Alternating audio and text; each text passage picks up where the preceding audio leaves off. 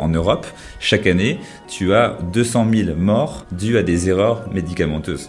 Donc c'est-à-dire à, l'échelle de l'Europe, c'est ma ville, Amiens, qui raye de la carte chaque année parce que on a euh, surdosé, associé des médicaments qui vont pas euh, chez un patient. Donc c'est quand même très très sérieux. Et donc la première chose qu'un médecin doit faire, c'est voir s'il n'y a pas de risque grave pour le patient avec les prescriptions qui existent. Eh bien bonjour, bienvenue euh, sur Medintech, le podcast qui donne la parole à ceux qui inventent la santé de demain. Et aujourd'hui, ben, j'ai le le bonheur d'accueillir Emmanuel Bilbo, cofondateur de Pozos. Euh, salut Emmanuel. Salut Thomas, bah, merci de m'accueillir. C'est super intéressant de pouvoir participer à ce podcast. Bah, Emmanuel, euh, donc euh, cofondateur et CEO de Pozos. Vous pouvez résumer Pozos, c'est un outil d'aide à, la prescription boosté avec de l'intelligence artificielle et du NLP, donc de traitement automatique du langage. donc j'ai énormément de questions sur, sur Pozos. moi, c'est un sujet qui me passionne énormément puisque tu sais, j'ai j'ai essayé pendant deux ans de m'atteler à ce problème des erreurs médicamenteuses avec de l'IA aussi. Euh, j'ai pas réussi, mais j'ai appris énormément. Euh, et donc, euh, avoir ton retour d'expérience, bah, ça, ça me, ça m'intéressait énormément. Euh, mais avant ça, en fait, j'aimerais revenir un petit peu sur ton parcours. Donc, tu es pharmacien de, formation. Et tu vois, il y a deux mois, j'accueillais Alexandre Maisonneuve bah, au micro, qui est directeur médical et cofondateur de CARE. et il est, il est médecin interniste hein, de formation et il me racontait que euh, ben lui, quand il était, euh, quand il travaillait à l'hôpital, il avait la sensation qu'il y avait un, TGV qui était en train de partir, euh, TGV de la start-up, TGV de la tech, et qui voulait monter dedans. et donc, ce que, bah, ce j'aimerais aborder avec toi, c'est ben, comment toi, quand tu étais encore pharmacien, tu t'es dit tiens, il y a un TGV. Est-ce que d'ailleurs tu le voyais? Mais comment tu as fait pour monter dedans? Est-ce que tu peux nous raconter un peu?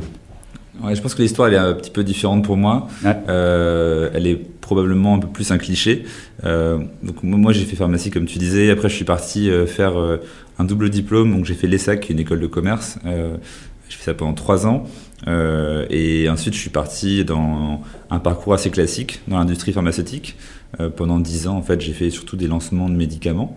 Euh, j'ai commencé au Vietnam, pour, euh, donc c'était un peu moins classique ça, euh, où, je, où je devais lancer le Rhinocort. Alors c'est un médicament que je prenais moi-même, c'est pour la rhinite allergique, hein, c'est un spray nasal. Donc tous ceux qui ont le rhume des foins connaissent sûrement ce médicament-là. Mm-hmm. Mais au, au, Vietnam, le médicament n'était pas lancé. et pourtant, il y a un énorme sujet d'allergie, rhume des foins là-bas aussi. Et donc j'étais tout seul euh, et je devais aller euh, réussir à vendre le médicament dans les hôpitaux avec euh, bah, des médecins qui parlaient ni français ni anglais. Donc j'ai dû apprendre à faire un argumentaire en vietnamien pour ah réussir à vendre ces médicaments-là. Et puis, et puis dû peut-être dû faire une fac de langue hein, finalement. c'est ça, j'ai fait LEA en parallèle.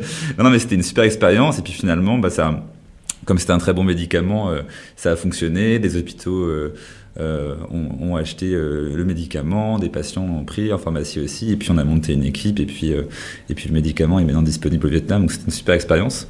Et puis après, ça, ça, a suivi sur des lancements euh, à la fois en France, euh, puis en Espagne, en, en, Italie, en Allemagne. Euh, donc je fais un petit peu le tour de, de nos frontières pour faire des lancements de médicaments et de voir aussi bah, comment les systèmes de santé fonctionnaient, comment les médecins travaillaient dans ces différents pays. C'est assez, particulier de faire une formation de soignant, que ce soit médecin, pharmacien, et puis d'avoir cette capacité de, de, beaucoup voyager. Non, c'est assez rare. Bah, je pense que c'est ce que c'est ce que l'industrie pharmaceutique aussi, qui sont, sont des groupes mondiaux euh, permet de faire à des à ses employés. Et c'est assez incroyable en fait. Moi je, je vois que j'ai une chance énorme d'avoir pu euh, vivre tout ça euh, ce qui est beaucoup plus compliqué dans un métier où quand on travaille à l'hôpital ou en officine on a beaucoup plus de mal à avoir de la, la mobilité comme ça.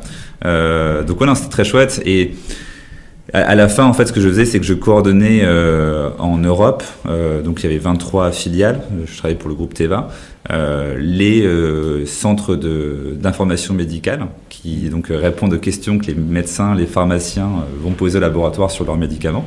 C'est-à-dire que quand un pharmacien qui est au comptoir euh, de son officine et il a un patient en face de lui qui a une question, il va appeler du coup euh, C'est ça, c'est ça. Okay. Euh, Puisqu'en fait, il trouve pas d'informations sur euh, Internet, qui est sûrement le premier réflexe, ou dans, ouais. son, ou dans euh, sa, sa, base de données du médicament, il va euh, parfois appeler le laboratoire, parce qu'il y a toujours un numéro sur les notices, pour essayer d'avoir l'information. Alors c'est quelque chose d'extrêmement inefficient. Ça, ça va être quoi une genre d'information que que concrètement va, va avoir le pharmacien bah, ça, peut être des, ça peut être des choses très techniques, typiquement de savoir si sur un type de patient très précis, une population particulière fragile, le médicament peut quand même être administré. Mm. des choses pratico-pratiques, savoir si la gélatine du médicament est d'origine végétale ou porcine, parce que ça peut mm. avoir des importances aussi pour certaines allergies ou non, même pas. C'est plutôt pour certaines croyances religieuses. Ouais, exactement, ah, exactement. Et si tu peux pas forcément prendre la gélatine porcine, euh, ou de savoir si on peut euh, utiliser cette sous-cutanée dans une perfusion, euh, qui sont des choses assez complexes. Quoi. Et ce système, en fait, il est assez inefficient parce que il y a des gens qui sont dédiés à ça, qui font des super recherches pour les médecins. Et ce qui est fascinant, c'est de voir que la même question, elle arrive en Pologne, elle arrive en France, elle arrive en Espagne, et chaque équipe, en fait, refait cette même recherche qui prend un temps fou, alors que la réponse est déjà disponible soit au sein de la même filiale, mais elle est mal archivée, introuvable, soit a été, a été euh, déjà trouvée par une autre équipe, mais personne ne se parle, mm. et du coup ça fait que les temps sont complètement longs. Et l'enjeu de tout ça, c'était de se dire, mais comment est-ce qu'on peut utiliser des, méthodes d'extraction d'informations pour retrouver en fait plus rapidement la réponse à cette question-là parmi toute la base documentaire existante, ou même mieux savoir si quelqu'un a déjà répondu à la question? Et ça, ça paraissait euh, à l'époque complètement... Euh, Donc ça, toi, toi, toi, tu voyais ça de, de l'intérieur, et qu'est-ce que tu t'es dit ensuite? Comment tu t'es dit euh, comment t'es passé à l'action quoi Comment au fond de toi tu t'es dit il faut absolument que j'y aille quoi Je sais pas. Bah, en fait ce que qu'on s'est, ce que je me suis dit c'est qu'il y avait un, vrai problème, c'est qu'il y a énormément d'informations sur les médicaments, sur les prises en charge thérapeutiques, euh, mais c'est une information qui est euh, figée, textuelle. C'est quasiment que des PDF. Il y a des, milliers de PDF. Tu vois, chez Pozos, on a fait le calcul. La base documentaire de Pozos qui se met à jour continuellement, c'est une fois et demie la tour Montparnasse en documents fiche à 4 l'une sur les autres. Euh, parce qu'on disait qu'on a calculé que c'était, euh, je crois, un dixième de millimètre une feuille, on, on calculait ça. Et c'est pour te donner un peu une, idée de rechercher une information sur une fois et demie la tour Montparnasse de document euh, page à 4 bah évidemment, face à un patient, tu peux pas faire ça. Et pourquoi? Parce que la donnée, donc c'est du texte, et ce texte-là, l'ordinateur ne peut pas l'interpréter et ne peut pas savoir de quoi ça parle. Typiquement, quand on te dit doliprane, l'ordinateur ne sait pas plus que l'enchaînement des lettres D, O, L, I, P, R, N, E, et donc tu peux faire une recherche de tous les documents qui parlent du doliprane, mais savoir tous les documents qui parlent de la prise en charge chez une femme enceinte euh, d'une embolie pulmonaire euh, si la patiente est insuffisante rénale, ça, personne ne peut vraiment réussir à, récupérer l'information. Mm. Donc on s'est dit, la seule façon de transformer cette capacité à trouver l'information dont on a besoin quand on a un patient face à soi et qu'on doit prendre une décision, c'est de normaliser cette connaissance pour qu'elle soit euh, facilement requêtable. Et donc c'est un travail titanesque qu'on a lancé, et ça on parlera peut-être de la création de Pozo si tu le veux, hein, mais euh, depuis les débuts de l'histoire, de faire en sorte que cette connaissance, qui sont des PDF, euh, donc une sorte de carte Michelin hein, que tu dois ouvrir et, parcourir pour trouver une information, se transforme en ce qu'on appelle un knowledge graph, donc un graphe de connaissances euh, complètement normalisé, qui fait que tu peux tout simplement poser une question en poseuse en disant qu'est-ce que je peux donner à un patient qui fait une algie vasculaire, qui est insuffisant hépatique et qui a 70 ans et qui est déjà traité par du TAOR et puis... donc la, même question que tu aurais posée en fait au laboratoire pharmaceutique quand tu prends ton téléphone et tu Probablement, ou la même question que je poserais à un confrère expert ou à un prof de médecine, bah, en fait, je peux la poser à Pozos et voir en tout cas, donc c'est pas Pozos qui va me répondre, mais c'est extraire automatiquement toute la connaissance euh, fiable euh, des, sources d'autorité qui existent sur spécifiquement ce type de patient, ce type de prise en charge-là. Et, et, ça veut dire que toute la connaissance qui est rédigée en continu, parce qu'il y a énormément de publications tous les jours qui sortent, bah, peut être disponible comme si euh, j'avais Thomas en face de moi qui est hypermnésique et qui sait absolument tout sur euh, toute la science euh, des médicaments. C'est pas encore le cas. j'essaye, j'essaye. ouais, justement, bah, c'est ce qui m'intéresse. Donc ça, c'est la vision de Pozos, là où, où peut-être tu en es aujourd'hui. Euh, comment tu as fait pour en, arriver là? Donc, euh, jusqu'à présent, tu étais, euh, si je refais un peu le, parcours, direction d'information médicale, tu vois le problème, tu sens qu'il y a quelque chose à faire. comment tu passes à l'action? C'est quoi la genèse du, projet? En fait, au, début, alors, le début de l'histoire, c'est comme des médecins posaient des questions, ou des pharmaciens, ou des infirmiers, on se disait, mais la façon de poser une question. C'est, pardon, je t'interromps, c'est qui on? Alors oui, non, oui, c'est on. Bah, c'est en fait, oui, tu as raison, c'est une bonne question. C'est bah, au début, c'était moi, c'est vrai, euh, et, et je, me, je, me, demandais, mais comment est-ce qu'on peut réussir à interpréter une question posée par un soignant, euh, peut-être de manière textuelle, pour euh, en fait identifier l'intention de recherche? Quand tu dis, bah, euh, euh, est-ce que ce médicament-là, on peut le donner au troisième trimestre? Ça, si tu dis ça à un soignant, le soignant, il comprend qu'on parle pas de est-ce qu'on peut le donner au troisième trimestre de l'année, mais c'est que troisième trimestre de la grossesse. Ah donc, sous-entendu, est-ce que ce médicament-là peut être donné à une femme enceinte? Eh bien, extrait de l'intention de recherche qui est trouve-moi dans les sources, comme par exemple le CRAT, euh, si ce médicament-là peut être donné à cette étape de la grossesse, c'est l'intention de recherche du soignant. Et donc on, voulait voir si c'était possible de comprendre, enfin je voulais voir euh, automatiquement dans une question posée quelle intention de recherche il y avait pour pouvoir faire une recherche très précise. Et donc je ne savais absolument rien de tout ça. Moi, j'étais pharmacien. Est-ce que j'allais ouais, dire dis, hein. ouais. Techniquement, j'avais aucune connaissance. Et donc, je, je, pour te dire l'histoire, au début, je disais, mais je cherche un informaticien qui pourrait m'aider à construire ça. Ce qui est une, quand un, quelqu'un tech comprend ça, c'est ça qui est intéressant, tu vois. C'est comment, euh, euh quand tu es dans ce monde de, euh, de, professionnels de santé, tu vois, de, de, soignants, comment tu vois, comment tu perçois ce monde du coup de la tech, tu vois. Donc c'est ça, c'est tu cherches un informaticien. Qui à l'époque, c'est ça, c'était l'informaticien, enfin, c'était l'informatique et c'est comme tu dirais un, médecin, et en fait, il y a plein de types de, spécialités. Et, euh, et, en fait, je pensais pas du tout faire de, du machine learning. Enfin, j'avais aucune idée de quel type de technologie il fallait avoir. Donc, je voulais pas faire d'IA. Parce qu'il y a beaucoup de gens qui disent je vais faire de l'IA. Mm-hmm. Euh, moi, je ne savais pas ce que c'était que l'IA. Enfin, ce que je savais, c'est que je voulais qu'un ordinateur réussisse à, euh, à, à interpréter ce, des questions.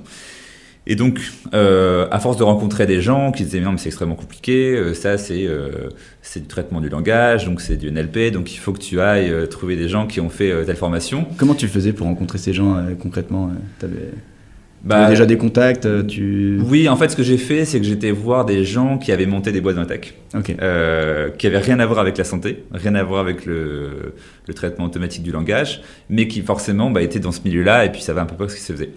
Et typiquement, en fait, c'était surtout une boîte qui, euh, qui faisait du, euh, de la vision, donc euh, assistée par ordinateur. Donc plutôt détecter, en l'occurrence là c'était une boîte qui s'appelait Rigend, qui a été rachetée depuis, et qui permettait de détecter dans une photo si la, sa qualité esthétique, est-ce qu'elle a été bien prise, mal prise. Donc ils faisaient, voilà, du machine learning sur cette partie-là, très image.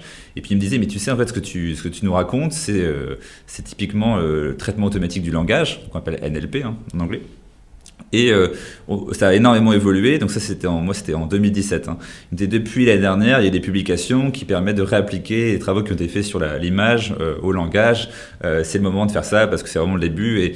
Euh, le seul endroit où tu peux aller pour trouver des gens qui savent faire ça, c'est à l'école normale supérieure, le master MVA. Donc rencontre des gens qui font les MVA sur une promo. Il y a trois, quatre personnes qui s'intéressent au NLP en général. Ok, bon bah c'est parti. Et euh... Ça aiguille recherché, hein, ça. Comment? On te, on te, on te donne le, le chemin quoi. Ouais, on m'a aiguillé justement et, et et la première personne, j'ai rencontré plein de gens en fait, beaucoup beaucoup de gens euh, passionnants qui, qui avaient fait ce master là euh, et qui finalement, euh, à force de dire bah tu devrais rencontrer X puis Y, m'ont fait rencontrer une personne qui avait fait exactement le travail chez Apple aux USA pour travailler sur la partie donc des systèmes, on va dire d'aide aux utilisateurs lorsqu'ils avaient un problème technique aux États-Unis. Alors c'est toujours pas le cas en France, mais à l'époque, tu appelais Apple, tu tombais sur la voix de Siri euh, tu expliquais, euh, j'ai un problème sur ma batterie d'iPhone euh, qui se recharge pas assez vite, c'est pas quoi. Et donc ce, cette question posée à l'oral donc était transformée en texte. Le texte était interprété avec un système de compréhension de l'intention et aller soit retrouver une, une réponse prééditée dans une base de, réponses, soit être envoyé à un technicien qui allait répondre en chat et refaire parler Siri à sa place pour répondre à la question. C'est exactement ce que je voulais faire pour le médicament, sauf qu'il avait fait pour la partie technique chez Apple. Le et, du médicament. Ouais, c'était un peu ça, ouais. Et, du coup, bah, on, a, on, a, on a fait ce challenge à deux, donc s'appelle Ellie. Euh, je salue si jamais un jour peut-être qu'il écoutait le podcast, mais euh, et on a monté en fait un, ce projet-là qu'on a présenté au Collège de France, donc un challenge euh, euh, justement de, machine learning, euh, où en fait on avait euh, récupéré, donc on a demandé à des, à des centaines de médecins de pendant une journée nous écrire toutes les questions qui se posaient sur les prises en charge médicamenteuses, et on avait à la fin une base de, de plusieurs milliers de questions, et on devait réussir du coup à interpréter quel type de recherche le médecin souhaitait faire à partir de ces questions-là. Et on a présenté ça dans le cadre d'un concours ensuite, le concours MVA. Et on, et, on a eu un score assez incroyable en fait sur la compréhension de ces questions-là. Et on a monté Posos à ce moment-là avec Benjamin. Et ensuite la machine, la machine était lancée. Quoi. Ouais, c'est ça. Ok. C'est marrant parce que euh, tu as eu cette approche de euh, d'aller directement euh, voir finalement des chercheurs, un milieu très académique pour lancer pour lancer ta société. Et c'est effectivement, j'ai l'impression un pattern qu'on voit souvent quand, quand on veut se lancer dans la santé, ben, on nous oriente très rapidement vers de la recherche. Et pour avoir fait exactement un peu le même parcours, alors nous, on allait, on allait voir euh, les pharmaciens hospitaliers, ils nous ont dit Ah, c'est super, on veut faire de l'IA euh, pour réduire les erreurs médicamenteuses. On va faire, euh, on va faire de l'IA et on va faire un papier de recherche. Et ce, qu'on, ce dont on s'est rendu compte, c'est que derrière, ben, effectivement, on, fait on fait de la recherche, mais ça colle pas toujours à l'usage. et du coup, je me posais la question comment tu as fait ensuite pour créer un. Tu avais euh, ce, produit euh, très, euh, enfin cette idée académique, un moyen de d'y répondre, mais comment on a fait un produit? Publicité, tu vois, pas, des utilisateurs. Alors au, début, du coup, moi j'avais cette, cette connaissance du milieu de l'information médicale, et je me dis, et le projet c'était de se dire, bah, en fait, l'industrie pharma était obligée d'archiver toutes les questions, toutes les réponses qu'ils avaient apportées depuis la nuit des temps à tous les utilisateurs. Ils disaient, mais en fait, si on réapplique ce modèle-là maintenant à cette base de connaissances, on pourrait retrouver bah, si une question similaire avait été posée, une réponse similaire avait été euh, donnée. Euh, et en fait, on a commencé à faire ça, mais très vite on a arrêté parce que c'était beaucoup trop limité. Euh, les questions euh, posées euh, enfin, étaient mal, rédigées dans, le, dans les documents, les réponses en général aussi c'était mal formulé, mal rédigé, il n'y avait pas de source. Le travail était beaucoup trop crade en fait en réalité pour apporter un outil vraiment puissant. Donc on a vite arrêté ça et on s'est dit mais il faut qu'on arrive à trouver, à lister tous les documents qui sont les sources sur lesquelles les réponses se basent et faire ce qu'on appelle de l'extraction d'informations. Donc c'est retrouver parmi tous ces documents là le paragraphe euh, qui répond à la question que pose le, médecin. Ok, donc, tu, tu, euh, tu, passes pas directement par euh, le, celui qui, qui répond à la question, mais plutôt euh, là où il va chercher l'information. Ouais, ça, au lieu de lui donner un PDF de 200 pages, on va lui donner les, les, quatre lignes de PDF qui répondent à ces questions. Donc ça, c'est une sorte de première approche euh, qu'on appelle une approche nous, full search. Donc on, cherche dans toute la base documentaire et on va retrouver les 4-5 extraits les plus pertinents. Euh, et c'est une fonctionnalité qui est toujours disponible dans Posos et qui permet de se dire on s'affranchit de ouvrir des documents, faire un scroll ou un contrôle F dedans. Là, le, le système est beaucoup plus efficace. Néanmoins, on sait que c'est limité parce qu'en fait, le problème de tout ça, c'est que les documents, en fait, tu sais, ils parlent toujours d'un type de patient. Alors, généralement, les documents sur les médicaments, c'est le patient parfait qui est que diabétique, qui est que migraineux. en fait, je me, pose la question, c'est quoi un document C'est concrètement Ouais, ouais. Alors, alors pour simplifier, tu as soit document sur les médicaments. Tu as le document qui parle de l'iprane. Donc, euh, c'est une notice. c'est la notice que tu retrouves dans ton. Alors, non, alors, ça, la notice, c'est plutôt euh, de manière très réduite, mais en moyenne, ce document qu'on appelle un RCP, donc un résumé des caractéristiques du produit, fait entre 30 jusqu'à 200 pages pour certains médicaments, euh, explique un peu comment l'utiliser. Mais c'est une information très réglementaire, en fait, qui vient euh, des études qui ont été faites avant que le médicament soit lancé. Et donc, dans les études, on ne parle en fait que du patient parfait. Si tu fais une étude sur le diabète de type 2, tu vas prendre que des patients qui sont que diabétiques de type 2. Ils doivent pas être asthmatiques, ils doivent pas prendre de traitement, ils doivent pas être âgés, ils doivent pas être des enfants, ils doivent pas être des femmes enceintes. Et donc, en fait, c'est le patient parfait que tu ne vois jamais au cabinet ou à l'hôpital. Parce que le patient, il a toujours d'autres trucs. Il est aussi asthmatique, donc il a d'autres traitements. Euh, c'est une patiente qui est âgée, qui est insuffisante rénale, c'est un enfant. Or, si tu ouvres ces documents sur les médicaments, on ne parle jamais euh, du patient que tu as en face de toi. Donc ça, c'est les documents sur les médicaments. Après, tu as les documents sur les pathologies, qui te disent comment prendre en charge une migraine. Mais c'est pareil, en fait, c'est toujours euh, dans un cadre de patient migraineux qui n'a qu'une seule, euh, un seul médicament euh, qu'il va prendre pour la migraine, et, et on le fait évoluer dans le stade, première ligne, deuxième ligne en cas d'échec, troisième ligne en cas d'échec. Mais jamais l'information, en fait, est croisée entre bah, est-ce que le médicament A, il est compatible avec tous les autres traitements que le patient prend mm. Est-ce que ce médicament, il est compatible avec toutes les autres comorbidités du patient, qui est diabétique, asthmatique, insuffisant rénal, âgé? Et donc, quand tu es médecin, tu dois forcément croiser l'information d'un patient qui a plusieurs médicaments, plusieurs pathologies, et puis un terrain qui peut être euh, un terrain de patient âgé, euh, un enfant insuffisant rénal, une femme enceinte. Et donc c'est constamment croiser de l'information que tu dois faire ou croiser ta connaissance pour réussir à en déduire une, euh, une, une, décision thérapeutique. Et cette capacité à croiser l'information, c'est ce qui manque depuis toujours dans, le, dans la santé. Les médecins n'ont qu'un ensemble de pages documents sur chaque pathologie, chaque médicament, euh, chaque type de profil de patient peut-être, euh, euh, les, les, conduites à tenir, mais, mais jamais une information qui croise l'info sur plusieurs médicaments, plusieurs pathologies. La, question que je me pose, c'est que le, le, médecin qui a un patient en face de lui, bah, qui sera, du coup, comme tu disais, qui rentre pas dans les cases, multipathologique, il a toujours, il n'est pas le patient parfait. comment il va faire pour prendre une décision s'il ne peut pas s'appuyer sur, sur cette théorie qui est un peu trop théorique? Alors, bah, le plus simple, je pense, c'est de répondre aujourd'hui avec le parcours qu'on propose aux médecins dans Posos, et qui est un parcours en fait qui commence par partir de l'existant en fait. Le patient, il a, il arrive généralement voir chez son médecin ou bien à l'hôpital avec déjà des médicaments qu'il prend. Donc il a une prescription. Et la ou des prescriptions. Parce que des fois, le cardiologue lui a mis un euh, une prescription, et puis le généraliste en a mis une autre, et puis, euh, et puis un troisième acteur en a mis encore une, et puis voilà, c'est le bazar.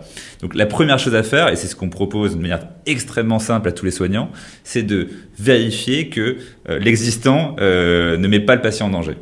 Et donc, dans POSOS aujourd'hui, il suffit de prendre en photo là où les ordonnances du patient, toute l'information est récupérée, et j'expliquerai si tu veux après comment, comment on fait, structurée, et tu as la liste des médicaments du patient, et le médecin peut ajouter, si c'est pas dans son logiciel, euh, le fait que le patient il a tel âge, qu'il a euh, telle pathologie à côté, qu'il a euh, une insuffisance rénale légère. Donc première chose qu'on fait, c'est qu'on va croiser toute cette information en disant bah le médicament A, on a extrait des documents la liste de tous les médicaments que lequel il faut pas le donner et je regarde si parmi la liste des médicaments que le patient prend dans ces trois ordonnances, euh, il y en a un qui est incompatible. Mais comment vous savez que c'est incompatible Justement parce que tu disais que c'était trop centré sur un médicament. Euh, enfin, à chaque fois, la théorie. Est... Mais en fait, en fait, si tu veux, dans, la, dans le, cette fameuse fiche médicaments, tu vois la liste des médicaments ou des classes thérapeutiques qui sont incompatibles avec ce, ce médicament-là. L'information, c'était du texte. Et aujourd'hui, bah, dans, euh, dans, un, dans un logiciel, c'est juste du texte, donc il ne peut pas l'interpréter. Nous, on a fait en sorte, et j'expliquerai pour comment faire, pour interpréter en tout cas ce, contenu-là. Donc on, peut analyser automatiquement, parmi tous ces ordonnances-là, est-ce qu'il y a des médicaments qui vont pas entre eux euh, pour le patient? Ou alors des médicaments qui vont pas avec le profil du patient. Et déjà, première étape, c'est qu'on va permettre au médecin, juste en une photo, de voir si le patient il a aujourd'hui une prescription qui le met en danger c'est si tu pouvais le faire à la main, il faudrait, il faudrait ouvrir chacun, chacune des fiches, chaque médicament, aller regarder la liste, ce qui est compatible, pas compatible, etc. Croiser l'information du coup. Croiser l'information, et ce serait extrêmement chronophage. Donc là, nous, c'est une photo, tu as la réponse. Après, une fois que tu as ça, le médecin, il a toujours des systèmes, déjà des, systèmes d'alerte de base dans son logiciel, mais il a plein d'alertes. Et il dit non, mais en fait, euh, j'ai euh, j'ai 10 alertes, 10 pop-up dans tous les sens, euh, j'ai pas le temps et je débranche. Et pourquoi, pourquoi il y a autant d'alertes euh Parce que c'est réglementaire. Réglementairement, tu dois afficher les alertes dans le logiciel, donc du coup, bah, toutes les alertes sont affichées. Nous, on est, parti du, d'une façon, c'est de voir comment on peut faire une intervention pharmaceutique euh, idéale sur ça. Bah, qu'est-ce que fait un médecin général? Il va juste regarder s'il y a quelque chose de vraiment très risqué et déjà agir sur ça. Donc il va pas agir sur des petites précautions d'emploi, des petites mises en garde, il va agir sur les contre-indications absolues. Et donc nous, on va mettre en avant d'abord en disant là, il y a un gros risque il faut agir dessus. Justement, ces 10 alertes, parce que ça fait peur quand même, tu dis. À chaque fois qu'on fait une prescription, il y, a, il y, a, des alertes dans tous les sens. Ouais. Ça veut dire que, euh, euh, en fait, ces risques, ils sont, ils sont pas réels ou euh, pourquoi finalement le médecin il décide de les ignorer J'essaie de comprendre en fait c'est juste qu'en fait un médicament bah, c'est pas euh, c'est pas quelque chose de neutre. Tu sais il y a, y a, une phrase qui dit euh, le médicament est un poison qui soigne à la bonne dose. Et, euh, mm. et ça te dit tout en fait c'est qu'un médicament soigne si tu dis ça à la bonne dose et que, et, que le, les associations entre les médicaments sont sont, sont compatibles. Mais si tu l'utilises mal sur dosage ou des médicaments qui vont pas ça devient un poison. Et donc mm.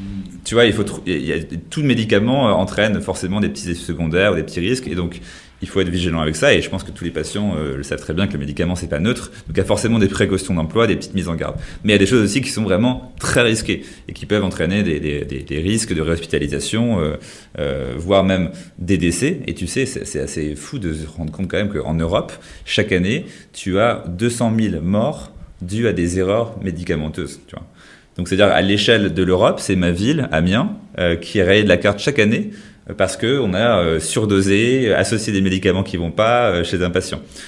Donc c'est quand même très très sérieux. Et donc la première chose qu'un médecin doit faire, c'est voir s'il n'y a pas de risque grave euh, pour le patient avec les prescriptions qui existent. Et donc, non seulement dans POSOS, nous, on, va faire ces alertes-là et on va les classer, donc celle qui est absolument priorité en termes d'intervention jusqu'à celle qui est plutôt euh, de, de la perfection, du perfectionnement. Mais ce qu'on va surtout faire, c'est guider le médecin sur qu'est-ce qui peut donner la place du médicament qui est à risque absolu pour euh, son patient. Et ça, aujourd'hui, personne ne le fait. le médecin, il a plein d'alertes, mais il est seul face à ces alertes. Ils doivent se rebalucher en fait, des documents pour aller trouver une, solution. voilà. Et donc là, en fait, le, le système est un algo simple, c'est à dire, OK, maintenant on va chercher tous les médicaments qui traitent la même pathologie que celui qu'on va changer, qui sont compatibles avec tous les autres médicaments du patient, qui sont compatibles avec le terrain du patient et, qui sont en plus listés dans les recommandations de prise en charge comme étant les médicaments aujourd'hui recommandés pour ce type de patient-là. Et on va donner au médecin une shortlist très courte des 4, 5, 6 médicaments qu'il peut donner à ce patient-là. Et on va même la croiser avec ce qui est disponible dans le livret de l'établissement, donc les médicaments qui sont à la pharmacie de l'établissement, pour qu'il puisse voir exactement dans l'hôpital qu'est-ce qu'il peut donner à ce patient pour éviter un risque médicamenteux. Mmh. Et parce qu'on a tout croisé instantanément, qui permet au patient de toujours, de, au médecin de toujours prendre sa décision, c'est lui qui décide, mais parmi une shortlist des médicaments safe. Donc tu vois, ça c'est juste l'étape d'entrée, et tu te dis en fait, tu prends une photo, tu vois l'alerte, tu la corriges de manière aussi simple que je te raconte là, ça change complètement la médecine. Parce que ça veut dire que tous ces patients qui rentrent à l'hôpital vont avoir une sécurisation par le médecin. Donc, il doit, donc vous shortlistez cette, liste de médicaments euh, sur, euh, donc sur ce qui est compatible ou pas avec le, patient que le médecin a en face de lui. Mais est-ce que déjà, euh, je suppose que euh, le médecin il n'a pas forcément accès à... Si je suis à l'hôpital par exemple, j'ai pas accès à tous les médicaments du monde. Et puis je vais aussi euh, pour des raisons économiques, typiquement, le, médecin peut aussi choisir de dire bah, bon, on n'a pas ce, médicament, euh, je sais qu'à la pharmacie de l'hôpital, on n'a pas ce médicament, on va mettre celui-là euh, plutôt, qui a à peu près le même effet, qui peut avoir d'autres effets secondaires. Enfin, je suppose qu'il y a tout un, jeu de raisonnement qui n'est pas juste euh, basé ouais, en fait, euh, ce que je t'ai raconté, c'est la version un peu simple de l'histoire. Tu vois, c'est, et c'est, je pense que si on, j'espère en tout cas que c'est clair, mais que le fait de croiser ces informations de manière aussi simple permet aux médecins de prendre des décisions plus rapidement ou de valider ces décisions-là. Là, je donné certains critères, mais dans Posos, il y a plein d'autres critères. Typiquement, on a des critères aussi sur est-ce que c'est utilisable chez la femme enceinte ou non, si la patiente est enceinte. Mm. Est-ce que c'est un sujet de plus de 65 ans, c'est conseillé ou déconseillé? Et donc, ce qu'on va faire, c'est qu'on va extraire automatiquement de recommandations de prise en charge du patient âgé. Typiquement, il y a, une publication qui s'appelle les critères Stop Start la liste des classes thérapeutiques, et donc on va en déduire la liste des médicaments de classe thérapeutique, qui n'est pas recommandé de donner chez un patient âgé. Et dans la publication, tu as aussi bah, quel médicament il est recommandé de donner à la place de ce type de médicament-là. On a aussi les, contrôles de est-ce que, d'un point de vue cardiologique, il y a un, allongement du QT possible ou pas chez ce patient-là, donc chez certaines populations à risque. Est-ce qu'il y a une surcharge anticoénergique parce que plusieurs médicaments entraînent un effet anticoénergique? Donc, en fait, c'est énormément de choses. Des sujets économiques, comme tu dis aussi. Est-ce que ce médicament est remboursé au patient ou bien il n'est pas remboursé, qui peut être aussi un critère de décision?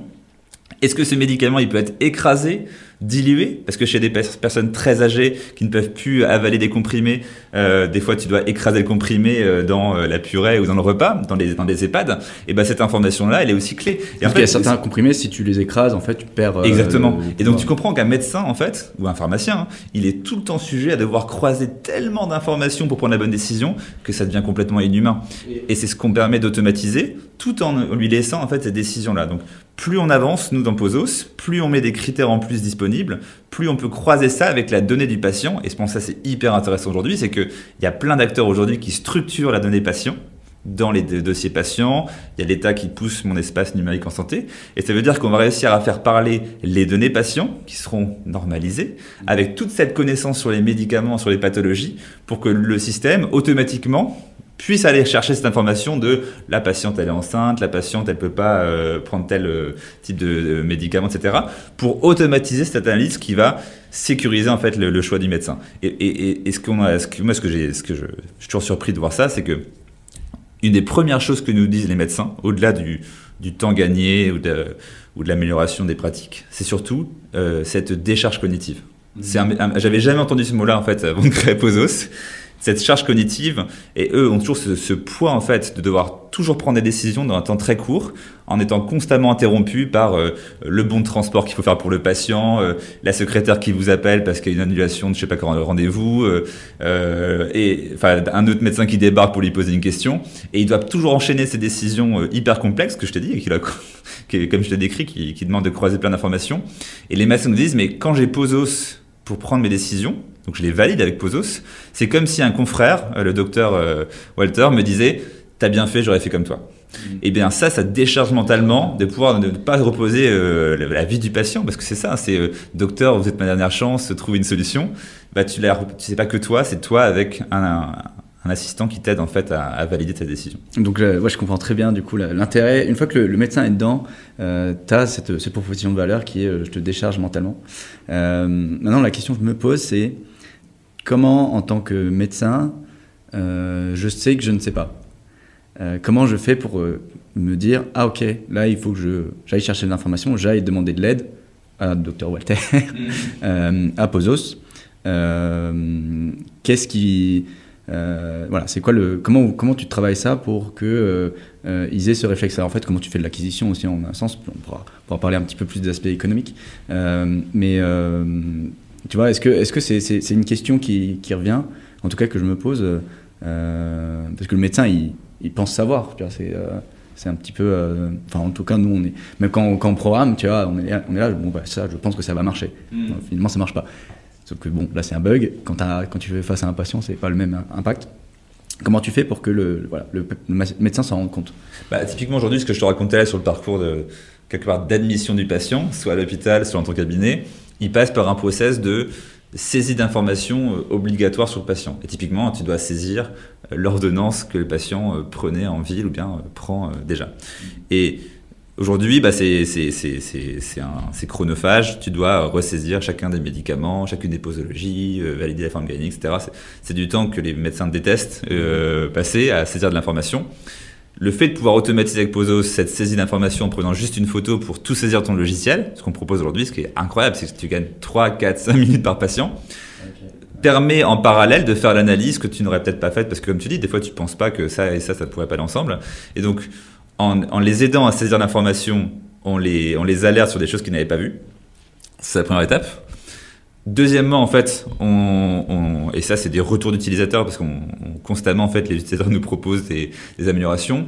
On va aller chercher ce que les médecins euh, n'auraient pas cherché eux-mêmes. Typiquement, euh, si tu veux, par exemple, certains médicaments dans le dans le fameux RCP, donc ce fameux cette fameuse documentation sur le médicament, va te dire toutes les pathologies qui sont euh, incompatibles avec le médicament. Et j'ai un exemple très clair, c'est par exemple la cirrhose tu as des médicaments dans lesquels euh, qui sont qui sont qu'on peut pas utiliser dans la cirrhose et pourtant c'est pas marqué que c'est contre-indiqué chez les patients cirrhotiques. Et donc si dans un logiciel classique tu mets cirrhose pour ton patient, le logiciel te dira euh, feu vert, tu peux tu peux foncer, il euh, n'y a pas de pas marqué cirrhose dans le RCP. Sauf que quand tu as une cirrhose, tu as une insuffisance hépatique mhm. parce que forcément ton foie il fonctionne plus très bien et l'insuffisance hépatique va être complètement contre-indiquée chez ces pour ces médicaments là. Et donc nous on va aller chercher à chaque fois quand tu quand tu as un diagnostic d'un patient, soit saisi soit dans le dossier, toutes les maladies reliées donc euh, sœur ou mère, et vérifier que ces maladies reliées ne sont pas non plus euh, incompatibles. Et donc on va encore une fois assister le médecin, le décharger en disant bah on aura vérifié plus large encore que ce que toi tu aurais vérifié, parce qu'on sait que quand tu as une, euh, une, cirrhose, tu as une insuffisance hépatique, et si je vérifie pas les deux, en fait je risque de passer à quelque chose. Donc tu, tu as déjà une proposition pour le médecin pour, pour qu'il rentre dans, dans, dans ce système-là, enfin dans, dans, dans, cette aide, tu lui dis bah prends, prends en photo, tu vas gagner du temps, tu vas voir c'est génial. Euh, et, là, il va voir, et euh, au fait, euh, vous avez, vous avez fait attention, parce que le patient a une cirrhose, c'est pas compatible, etc. Et puis demain, bah, j'espère en tout cas que les autres acteurs, parce que c'est encore une fois la santé, il faut avancer ensemble, bah, auront structuré cette donnée patient, peut-être dans mon espace numérique en santé. Et en fait, le médecin, quand il va ouvrir le dossier patient, toute l'information va ruisseler dans son logiciel, et il aura même plus à prendre en photo ou à saisir quoi que ce soit, elle, sera déjà là, donc elle aura plus qu'à être analysée automatiquement. Euh, bah, du coup, euh, euh, ça fait la transition vers ce que je voulais aborder sur. alors, on parlait un petit peu du Ségur de la santé, donc qui a été le, plan qui a été lancé avec la, la, pandémie, notamment lancé aussi dans le même. T'en parlais tout à l'heure de Paris Santé Campus. Là où vous êtes d'ailleurs en ce moment.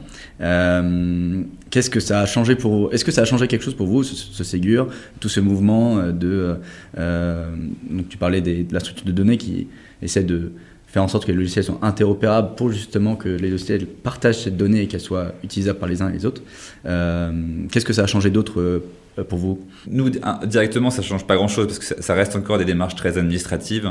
C'est euh, identifier le patient, identifier le médecin, faire en sorte que cette euh, identification soit partagée. Donc, on, reste sur des bases très administratives qui, clairement, ne servent aujourd'hui à rien du tout quand tu es médecin ou pharmacien. D'un point de vue clinique, c'est pas encore... Ça n'a aucun impact. Mais c'est une prise de conscience qu'il faut que les systèmes se parlent. Donc, c'est l'interopérabilité et qu'il y ait des flux de données aussi qui soient normalisés. Et donc là, par contre, il y a des, des vraies décisions qui ont été prises en parallèle, notamment d'avoir ce qu'on appelle la même ontologie euh, partagée ou la même, en tout cas la même façon, le même format de, flux de données entre les différents logiciels. Et c'est la SNOMED, euh, qui est un ensemble d'ontologies, on va dire. Alors je, je suis pas un expert SNOMED, mais qui va expliquer comment on doit décrire euh, les, les, pathologies, quel référentiel, quel code il faut donner à par exemple bah, la cirrhose, par exemple. Il faut que ce soit le tel code qui soit utilisé dans l'ensemble du logiciel. C'est 010 et puis le logiciel à côté dit ah c'est 010 ah voilà. Et que tel les effets secondaires, c'est comme ça qu'on les décrit, que les maladies, c'est comme ça qu'on les décrit, les, médicaments. Et ça, c'est extrêmement important parce que si évidemment bah, les, systèmes parlent une langue différente, ils vont jamais euh, se parler entre eux. Donc, il faut que ce soit les mêmes codes pour chaque euh, concept médicaux qui permettent ensuite de circuler. Ensuite, il y a des formats aussi de données, genre FIRE, qui est une façon de comment on décrit un patient. Donc, le patient qui a un âge, des médicaments, des pathologies. Euh, euh, qui a, euh, je sais pas, telle, telle façon d'être de, d'être alimenté, qui est sous perfusion. Il faut que les ordinateurs aient une façon de décrire ce patient de la même façon. on l'a bien abordé dans le premier épisode du, du podcast avec, ah, génial. Euh, avec Émeric Lemaire, le, le, fondateur d'Arkane, Ok, ah l'expert. Ah, parfait. Du coup, on vous renvoie vers cet épisode voilà, si vous en savoir plus. c'est très bien. Mais, mais voilà, et ça c'est extrêmement utile pour nous parce que demain, quand tout le monde aura vraiment appliqué ces, ces mêmes ontologies ou ces mêmes formats de flux de données, bah, ça nous permettra aussi nous de récupérer la donnée patient et de la faire circuler. Nous, si tu veux, on circule, on se, situe euh, pile entre euh, tous ces acteurs qui structurent la donnée patient. Euh, tu citais Arcane, mais je sais que l'IFUN travaille aussi sur ça, et, même les logiciels travailler sur ça, pour que les données patients soient normalisées et qu'on puisse tous les interpréter pareillement. Et puis les logiciels plus administratifs dans lesquels tu saisis une ordonnance, tu, euh, euh, saisis des données dans un dossier patient.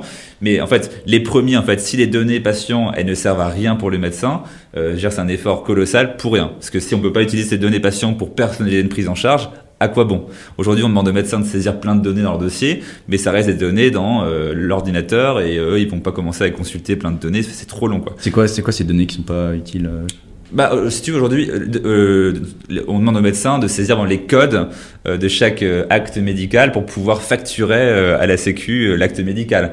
Mais à quoi ça me sert, mon médecin, d'encoder ça? Je suis pas, je suis, pas, moi, je suis là pour soigner, je suis là pour trouver une solution à mon patient qui vient me voir parce qu'il a un problème. Je suis pas là pour encoder des, actes médicaux dans mon logiciel. Donc, typiquement, on demande beaucoup de temps au médecin qui, d'un point de vue médical, n'a aucune valeur.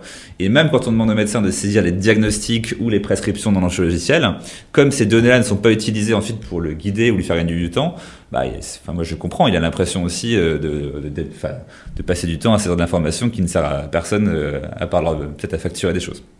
Demain, on se dit si les données des diagnostics, des médicaments, de l'âge, des insuffisance rénale du patient lui permettent dans POSOS d'avoir une liste de médicaments compatibles plus réduite et plus fine, eh ben c'est un gain de temps et une décharge mentale beaucoup plus importante. Encore une fois, on est entre ces acteurs qui permettent de structurer la donnée dans des bases de données ou des flux de données, et puis ceux qui permettent de saisir des décisions quand ça passe par POSO, ça veut dire que les données du patient viennent se croiser avec les données des pathologies et des médicaments, aider le médecin à prendre les bonnes décisions et les mettre dans ces logiciels qui permettent de saisir des ordonnances.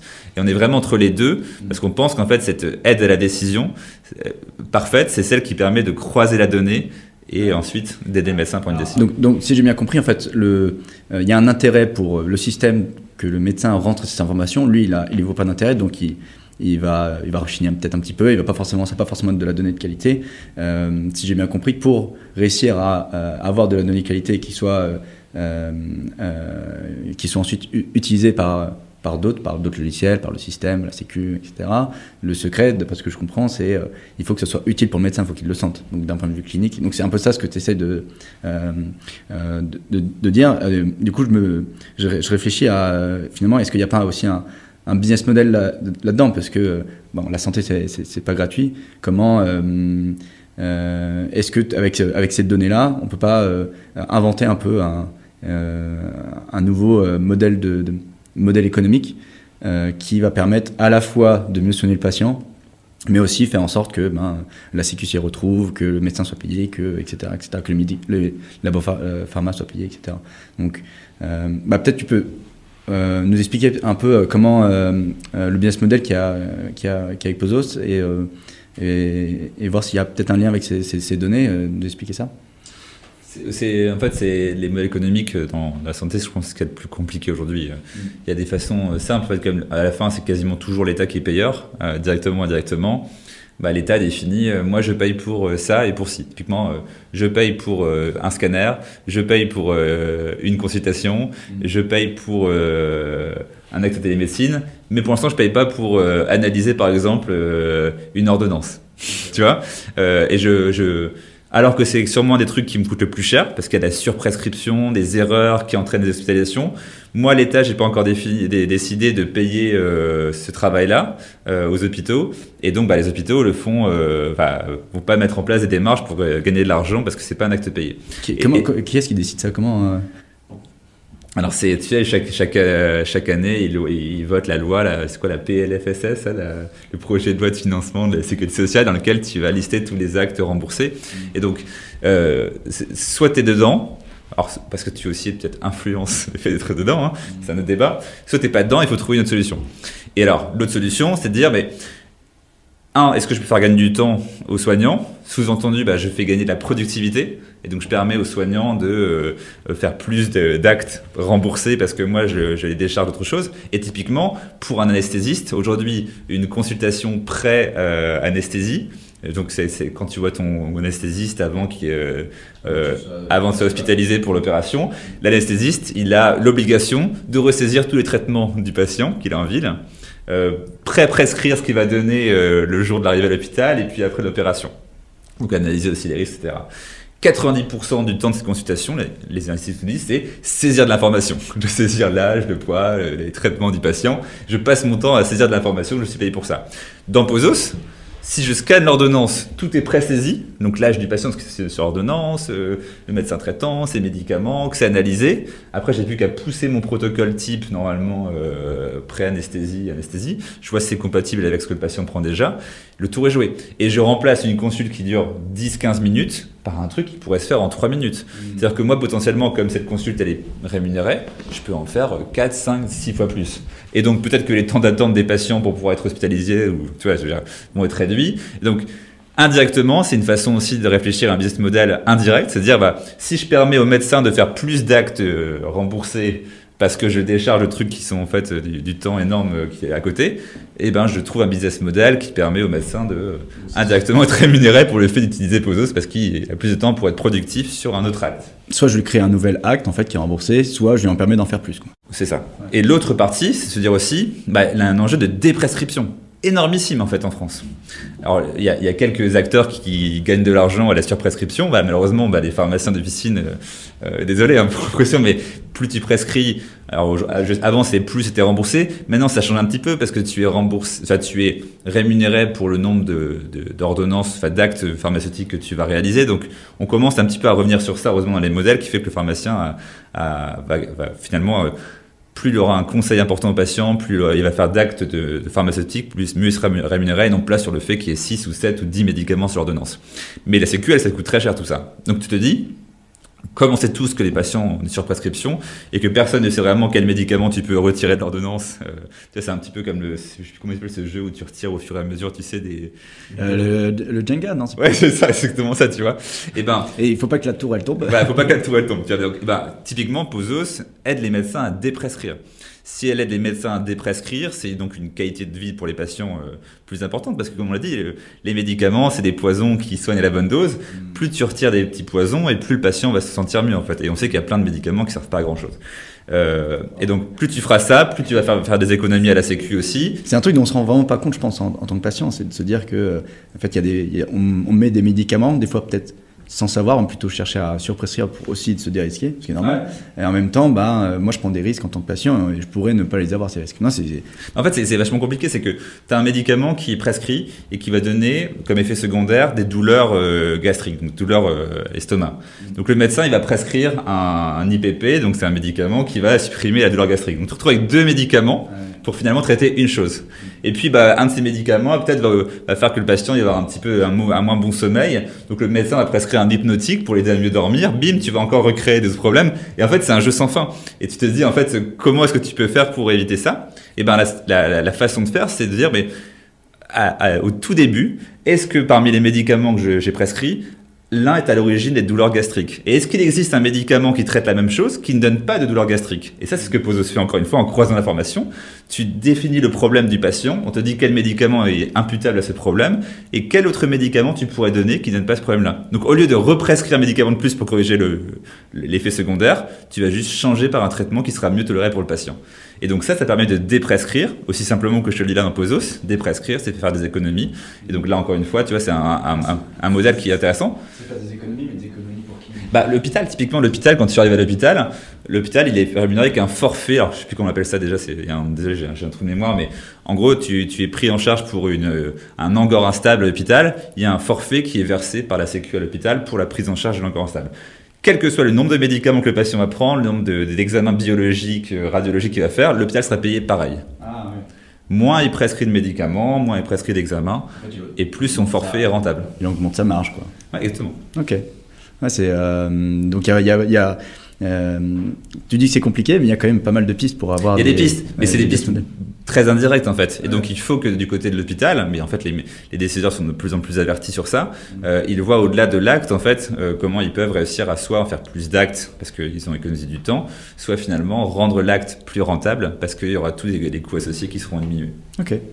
On a beaucoup parlé du coup de, de Posos, euh, la, la, vision de ce croisement de données, de comment ça pouvait aider le, le, le médecin à avoir plus de à le décharger mentalement euh, à faire aussi plus d'actes, donc économiquement euh, rentable. Euh, et donc ça, c'est Posos aussi aujourd'hui. Qu'est-ce que ce sera Posos demain? Comment tu vois, tu vois le futur? Évidemment, il y, a, une longue roadmap déjà pour réussir à, installer cet outil-là qui, quand tu l'écoutes, j'espère en tout cas, paraît très logique. Pourquoi ne pas avoir ça? Parce que pourquoi laisser, enfin, payer des médecins à saisir de l'information alors que ça pourrait être automatisé? Pourquoi laisser des ordonnances rentrer à l'hôpital avec des risques? Aujourd'hui, c'est 40% des ordonnances d'entrée à l'hôpital qui comportent au moins un risque sur l'ordonnance. Et euh, quasiment deux tiers de ces risques-là ne sont soit pas identifiés, soit pas corrigés. Donc comment c'est possible encore de laisser ça euh, en France ou dans le monde? Parce que c'est un problème mondial. Bah, c'est une question qu'on se pose nous et c'est pour ça qu'on crée Posos et on veut automatiser tout ce process-là pour euh, aider le médecin à aller plus vite et puis faire mieux.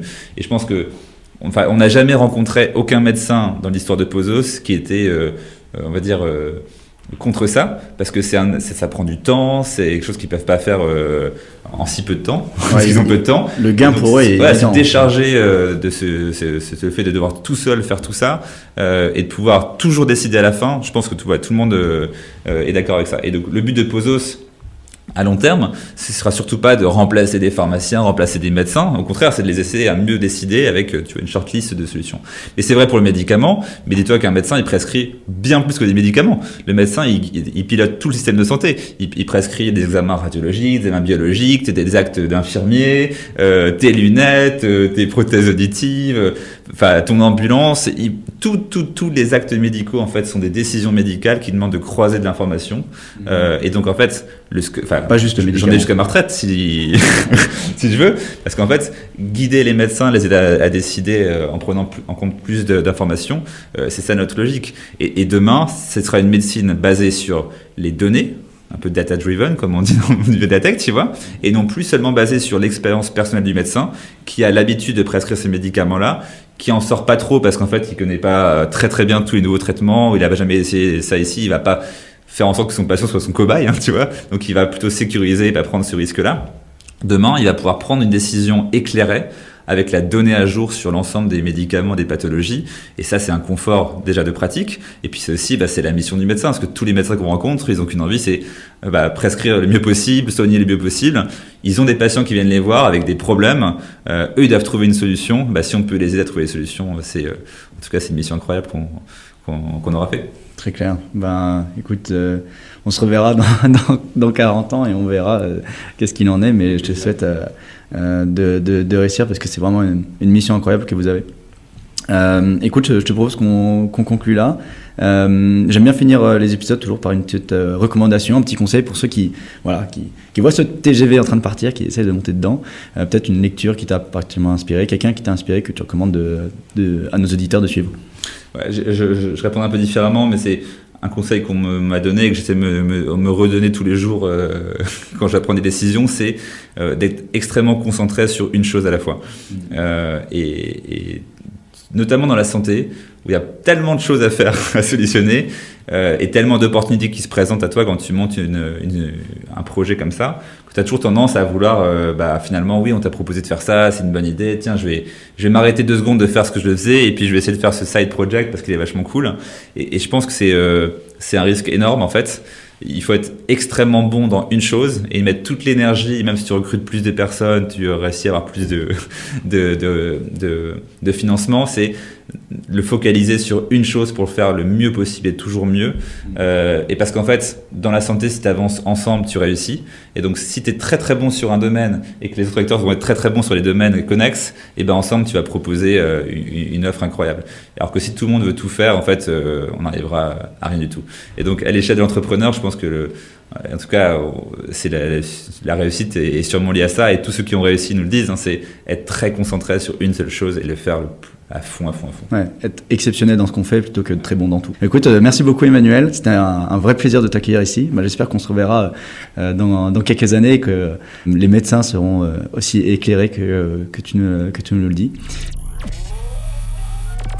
Bah, merci pour votre écoute. N'hésitez pas à mettre 5 étoiles si l'épisode vous a plu, vous abonner si vous voulez suivre euh, les, prochains, les prochains épisodes avec des, invités tout aussi passionnants. Euh, en tout cas, celui-là l'était. Et bah, je vous dis à bientôt.